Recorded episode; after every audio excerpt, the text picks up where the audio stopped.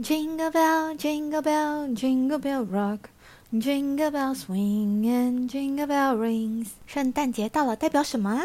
代表身为国际妈妈的我要出国放假了。从现在一直到一月一号新年前的话，是泰国的寒假哦。虽然今年曼谷热的不像话。总之哈，我就是要预告各位，接下来节目会暂停播出到明年啦。那由于出去玩的太爽，我也是会有罪恶感的。于是我决定要来送大家小礼物。要怎么样才能够得到偏执老太太送的小礼物呢？仔细听好啦，有三种方法哦。每一种方法都只需要两个步骤哟。方法一，五星好评，并并且在 IG 或是 Facebook 的线动上面放上截图，并且 tag 我，我的 IG 在资讯栏里面都有哦。方法二，留言给我，内容可以是太太好大方哦，并且性感又艳艳，简直是智慧女神在世。啊，留完言之后，记得也要在 IG 或者是 Facebook 的线动上面放上截图，并且 tag 我。最后一个方法呢，最棒了，请五星好评跟留言，还有记得一样要在 IG 或是 Facebook 的线动上面放想。截图，而且 tag 我哟。总之，祝福大家圣诞快乐，新年发大财。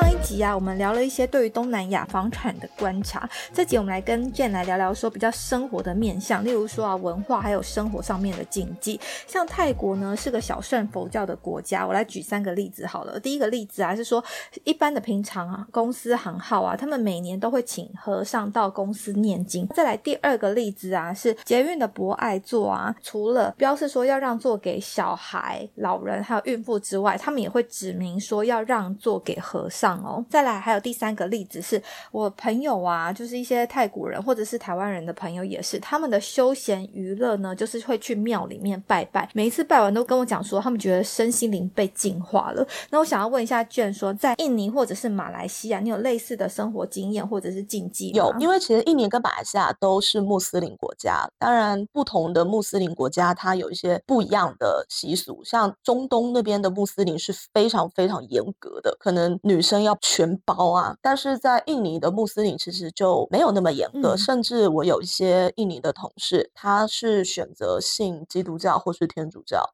但是总体来说，印尼跟马来西亚它都是穆斯林的宗教，穆斯林这个信仰占大多数。我讲一个可能比较常见的，其实就是开斋节，就是印尼的新年，就是穆斯林的新年就是开斋节，不管是马来西亚跟印尼都是。那在印尼。它所谓的开斋就是打开嘛，所以它前面会有一个封斋，它封斋要封一个月。那封一个月，这一个月是什么呢？就是在这一个月呢，太阳出来你就不能吃饭，甚至不能喝水，等到太阳下山才可以去吃饭跟喝水。这相当于我觉得有点像是断食吧，可能就是净化自己的。对啊，这就是对，就净化自己的心理。所以，像针对这样子的封斋的时候，其实印尼的一些风俗，它也会相应的去做一些调整。比如说，我们公司的上班时间是八点半到五点半，但是因为封斋，我们就会弹性的调到八点跟五点，就是让大家早点上班，早点下班去吃饭，不然你整天都没有吃饭，很容易昏倒。对，因为它很容易昏倒。然后可能像在办公室的时候，有些人可能平常会吃下午茶啊，但是在封斋的这一个月，我们会尽量的避免可能中午吃饭或是下午吃下午茶的时候不在自己的位置上吃，因为你这不是就是引诱人犯罪嘛？所以我觉得他会适度的，当然没有明文规定，但是他会适度的去尊重当地的一些文化以及习俗。那你有因为这样子，所以就比较多断食的时候吗？受到感化 感召？其实没有，因为我觉得这个断食跟我想象的不大一样哎，就是你在五点之后大吃大喝诶，这不是更容易胖吗？哦，所以我就 相反，如果他们今天是改个时间的话，那我可能就跟着他们一起，然后就当一个什么一六八断食。但是他们是白天不吃不喝哎，然后到晚上五点多开始大吃大喝，我觉得这个。感觉会更容易胖。那这样子的话，印尼他们的人身材有比较胖吗？跟台湾人比我觉得都有。但是印尼的人确实穆斯林的身材是真的相对来说比较丰腴，因为他们也喜欢吃甜食。其实泰国也是啊，马来西亚、东南亚都是，他们很喜欢吃甜食的，就喝茶一定要喝甜茶，连吃饭都沾甜甜的酱。所以可能是因为饮食的关系，让他们身材是比较丰腴的。而且穆斯林都穿的比较宽松，他们的教义、他们的文化是不可以、不可以展现身材或什么的，所以他们。的衣服都是也宽宽松松的，但我觉得丰腴应该不是，因为风斋就一年就这么一次而已，所以应该还是跟日常的饮食，他们很喜欢吃甜食有比较大的关。嗯，因为泰国人虽然喜欢吃甜食，但是泰国女生普遍我觉得是比较瘦的，还是我遇到的，啊？可能也吃很多蔬菜吧，可能是你遇到的，因为我也有遇到比较肉的。印尼除了喜欢吃甜食，还很喜欢吃炸的，你看香蕉都可以是炸香蕉。哎，那饮食真的也跟泰国有点像，泰国也是有炸香蕉。东南亚可能比较热，对，大家吃的都差不多。那因为其实像泰国啊，我们就是从政府他们都会讲说，如果外国人来的话，那就是 money comes，就是钱就来了，所以要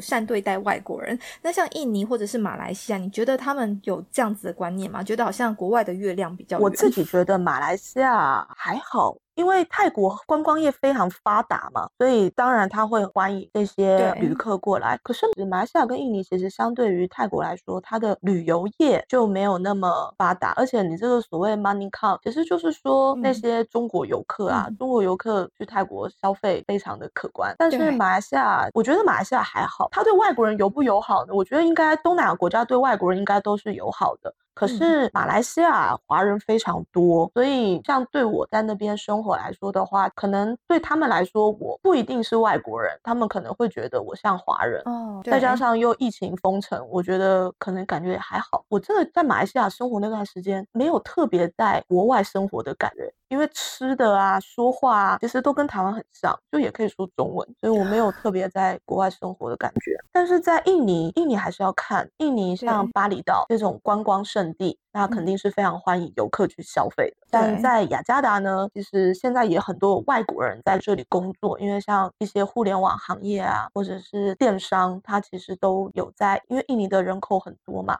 所以现在也蛮多外国人在这里工作。那雅加达也不是一个观光旅游景点，所以我觉得整体来说，至少直到泰国疫情刚复苏的那一两年，可能你去买东西，你会觉得物价怎么变得这么贵，卖给外国人又特别的贵。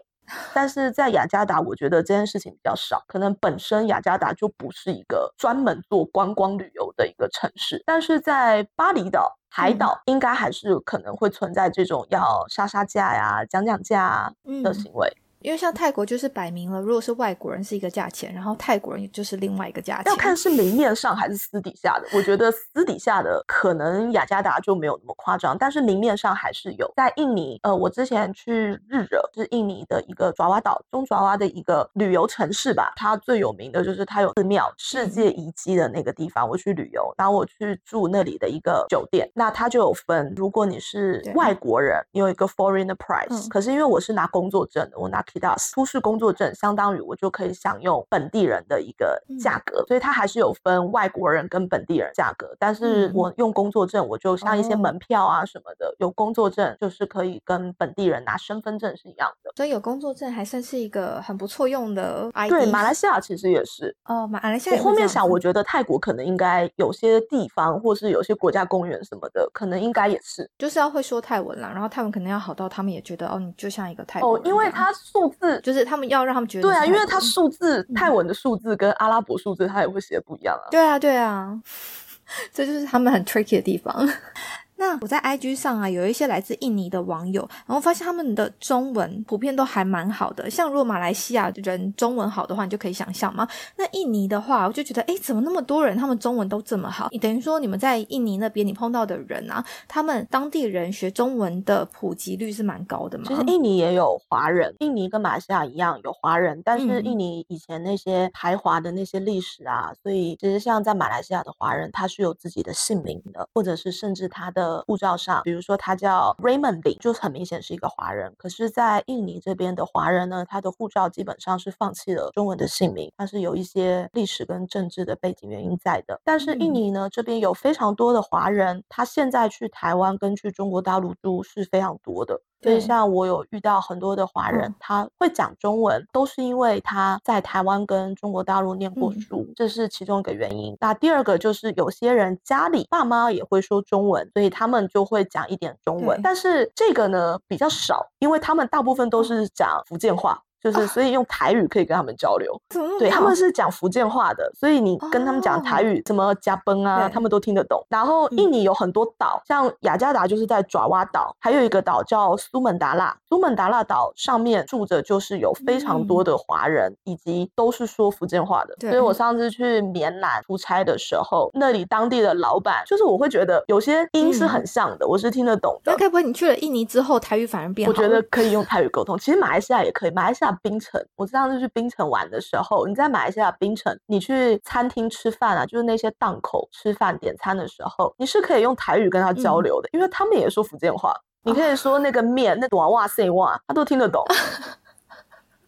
哦，哇塞，很有趣哎。是的，所以原来印尼有些岛的话，你是直接用台语就可以沟通了，反而还比中文还要要通。华人比较多的地方，就我有一些华人的同事，我问他们说：“你们家里说中文吗？”他说嗯：“我家也不说中文，但我家里会说福建话。”哇，那我们想要知道啊，如果说今天有听众他想要跟你一样在海外工作的话，不管是在哪个国家啦，那我知道你的大部分经验是在东南亚嘛。如果是这样的状况的话，他们通常要透过什么样的管道来求职？我的 YouTube 频道上有一支影片，就是在讲我怎么找到海外工作的，然后也推荐大家怎么去找海外的嗯工作。其实它就是在一些平台，我觉得第一步其实最简单，就是像熟人介绍，一定是最容易的。如果你有朋友也在海外工作，然后你可以问问他，看看有没有一些机会可以嗯推荐。那第二个就是在一些平台上找，其实，在现在我觉得 LinkedIn 这个平台是蛮好用的，因为有非常多的猎头全部都在 LinkedIn 上找人。然哦后第二个东南亚比较多的就是 JobsDB 这个平台，在 JobsDB 上呢有非常多的东南亚的工作机嗯会。第三个，其实在台湾的一零四啊、一一人力银行这些台湾常见的求职平台，它其实也有一个海外专区。所以如果嗯要找国外的工作机会的话，其实这几个求职平台都可以去看。另嗯外还有一个我觉得比较重要的，就是可以先定位你的行业别，比如嗯说你是做制造业的，比如说你在台湾，你本来就是在工厂做生产管理啦、供应链管理相关的 supply chain。其实工厂我觉得是台湾在海外的一个优势，因为有非常多的台湾在国外设厂，对吧？那这种外派机会一定是相对来说更容易。所以如果你你先定义你的工作产业别，嗯比如说你是找工厂相关的，那么你就直接在台湾的公司去看外派的机会。然后如果你是互联网行业或是电商行业相关的，你说像什么 Shopee 啊、Lazada 啊、嗯阿里巴巴啊这种，他们出海就是中国大陆讲出海去海外的工作机会非常多。那你相对你就去找他们这些公司会用的平台。所以如果是中国大陆相对互联网的公司，那 LinkedIn 他们一定是会用的。那以及中国的一个猎聘猎聘的求职网，所以在各个不同的求职平台，你先定位自己的工作产业别，然后再去找哪些求职平台是比较多你这个产业别的工作。那你算是念相关科系嘛？就是相关科系，然后之后投入到相关的工作嘛？因为你刚刚这样讲话，可能他已经很确定自己要做什么嘛，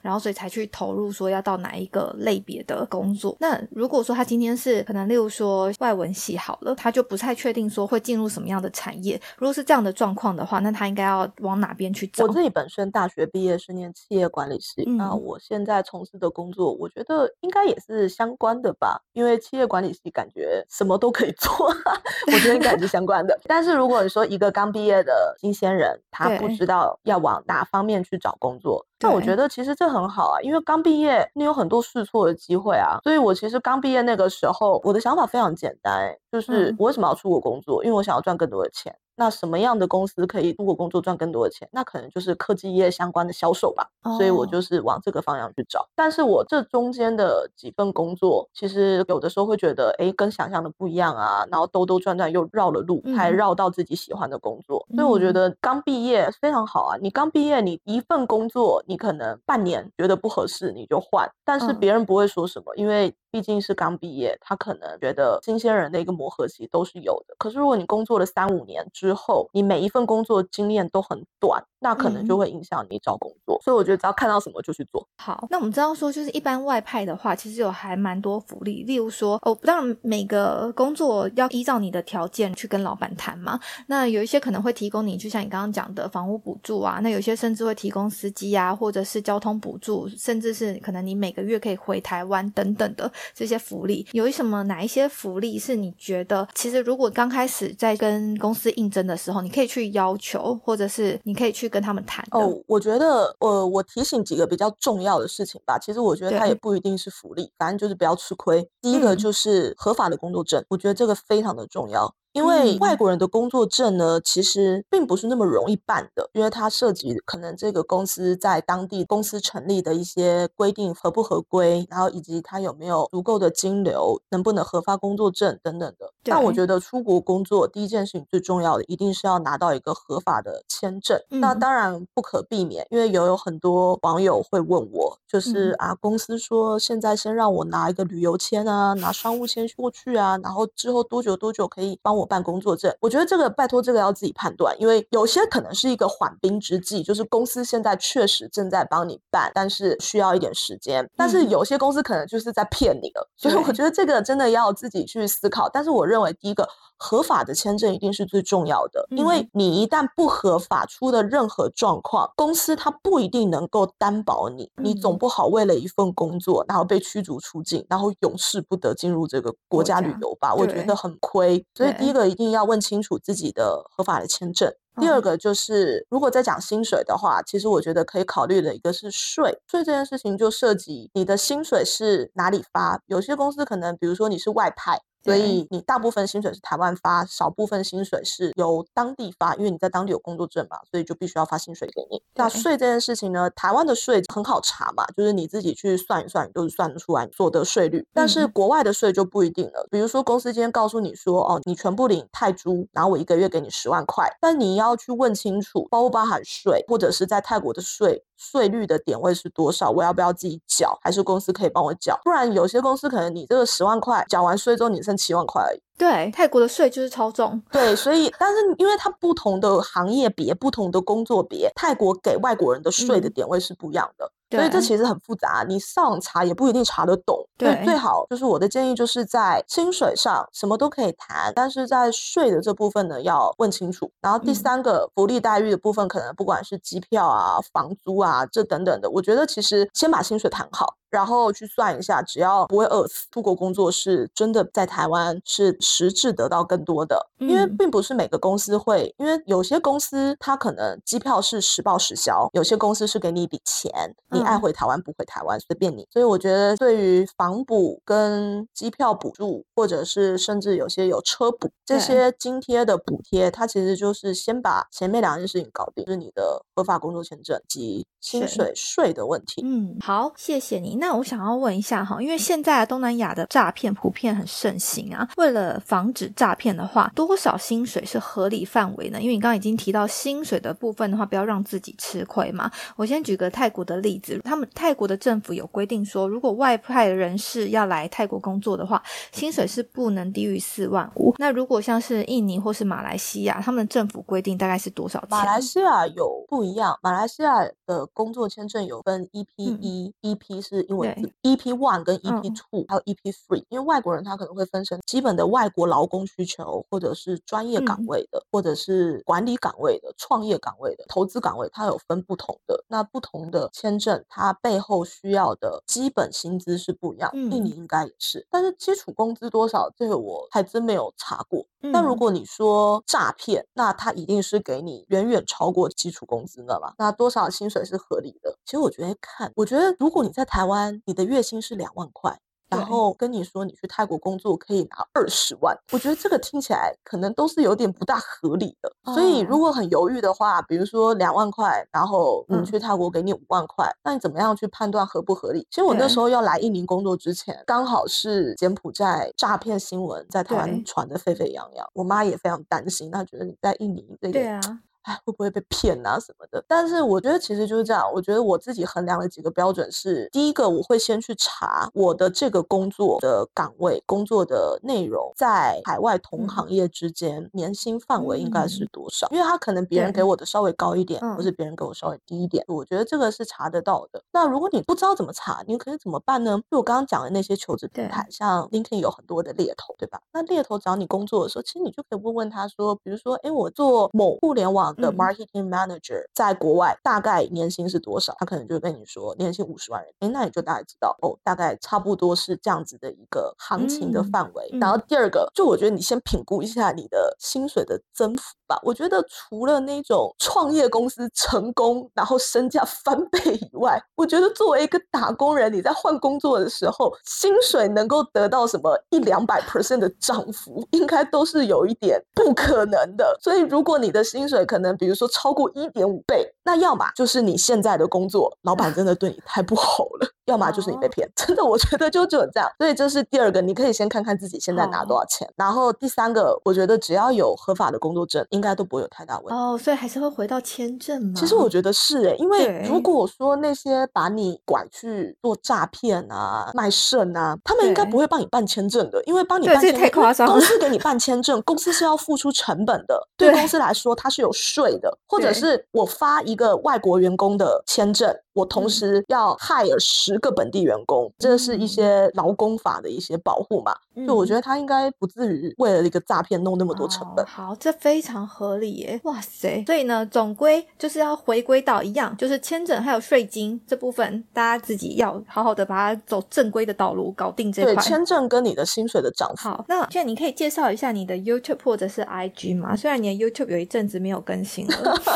可以，可以，可以。我不跟大家介绍一下，就是。我其实，在东南亚已经九年的海外工作了。我一直都不是一个全职的自媒体工作者，我只是因为非常喜欢分享自己在海外的工作生活，所以我自己有一些自媒体的频道，就叫 Jane 真的不想上班。然后那个真呢，因为我的名字有一个真，所以那个真是真果的那个真，这是我的频道名字。我就觉得是一个打工人的心声吧。什么时候才可以真的不想上班呢？但是每天都在上班。然后我的 YouTube 其实主要就是在分享在海外的生活嘛。确实来印尼之后工作的这一年，呃，我 很久没有更新了。我有的时候会收到网友的 email，我会觉得很感人，因为就有网友会 email 给我说：“请问你到印尼是不是很忙啊？因为你很久没有更新你的频道了，那要注意身体健康。”对他们就真的很对，然后我就觉得很感动，因为我是。很纯粹在分享自己喜欢的生活，然后没有想到是真的有人在关心我。然后我的 YouTube 跟 Instagram 分享的比较多的就是海外的旅游、海外的工作、海外的生活，反正就是一个普通人，但是在国外过日子，所有相关的东西。那像我们刚刚聊的很多的东西，像泰国的买房经验啊，然后以及我怎么找到海外的工作，然后求职这些事情，其实在我的 YouTube 频道都有蛮多影片去分享的。但我觉得，呃，此一时彼一时，当时的心境可能跟现在不大一样。因为我回头再去看当时泰国买房子的那些影片的时候，其实我觉得可能有些部分没有讲的很清楚。因为其实，在 YouTube 上有很多网友会说：“啊，你活该赔钱，得让你炒房。你明明就没有那个屁股，还要吃那个泻药，你活该得让你炒房，难怪赔钱。”哇，是因为你最近又从头看了，是不是？我想说，你这些 酸民的留言都记得很清楚。其实都有，因为到现在还是这个影片偶尔还是会有人看，然后就会偶尔会跳出一些网友回复，但我觉得我心态蛮健康的，因为我觉得首先我又不是房地产中介在跟你卖房子，我也不会在骗你，但这就是我的亲身经历。嗯那我希望可以去帮助一些如果你有这样子想法的人，相当于我就是你在网络上买衣服，你不都会去看那个评论吗？我就是一个评论啊，你可以看看我的使用感觉，然后可以帮助到每一个人。对，但我的起心动念真的是因为我觉得我在海外住，我好像可以买一个房子，但是有的时候人算不如天算，事情没有想的那么周全啊。嗯，不会不会，我觉得你把你自己的定位讲的非常非常的清楚，就是一个评论，那那个评论你只是有附上影片而已，所以大家不需要带这么多的批判去，好像觉得说哦你就应该要怎样，或者是大家有时候都想要听到好的那一面而已。所以我觉得酸民的这一块你也不用真的太放在心上。如果我今天录一个影片跟大家说我在。泰国买房子赚了一百万，我觉得我真的很像一个诈骗吧？对，我这应该会被骂。说不定大家就是喜欢听到这种哇，好像很闪亮亮的故事。嗯，对啊。但我觉得我不后悔之前做的每一个决定，像赔了二十几万，那个是买卖合约的一个差价，那可能加上中介费就三十几万。然后我就想说，哎，三十几万真的好多，都可以买一台小汽车。但我后面想说，算了，就当我给自己一年的 gap year。只是我这个 gap year 呢，这个 gap year 没有赚钱，但是我没有好好在放假，我相当于给我泰国房子打了一个想说也就算了，对我心态非常健康。好，很好，很好，好，就是要像你这个样子，因为真的有时候就是有赚有赔啦。但就这件事情，我们有学到功课，这样就够了。好险在很年轻的时候还没有孩子，父母也不需要我养的时候赔这个钱。如果我有小孩怎么办？好，我就在想那些，没关系，反正停止损这样可以了。好，那今天谢谢 Jane 非常有含金量的分享，你真的是逻辑非常的清晰，我觉得听你讲话很舒服，我也很期待你之后再慢慢启动你的 YouTube 或者是 IG，因为你说你接下来想要往短影音走嘛，所以 YouTube 跟 IG 都可以同时放上去哦，一举两得。追踪我，然后等我分享。对，谢谢大家。好，没问题，谢谢，拜拜，拜拜。如果喜欢今天节目内容的朋友，请别吝于把我们的节目分享给身身边的朋友，并且我要呼吁一个好消息：最近发现 Line 有一个社群功能，性质感觉跟粉丝专业不太一样。因为我自己其实很讨厌粉专这个愚蠢的功能。总之，这个开放的社群跟听众的互动性比较高，于是我打算决定利用这个 Line 社群，让大家一起参与。这个节目的狗戏三，例如说投票表决。标题要下哪一个？还有要问接下来受访者哪一些问题呢？啊，有兴趣的大家可以直接在 Line 上面搜寻“偏执台台 Podcast”。偏执台台这个节目主要是邀请来自四面八方的海外人士聊聊移居生活或者分享留学经验。如果有想要知道更多这方面资讯的，就请直接加入这个社群吧。有机会邀请到看你想要问哪个国家资讯的来宾，我就会像是一个媒婆一样帮你完成你想要了解的问题，然后因为进入偏执台台这个 Line 社群需要等我的同意才能正式进入。那有时候我人在教课，平均每天看 Line 的次数就大概一两次而已，就请大家在送出邀请之后有耐心的等我同意你加入哦。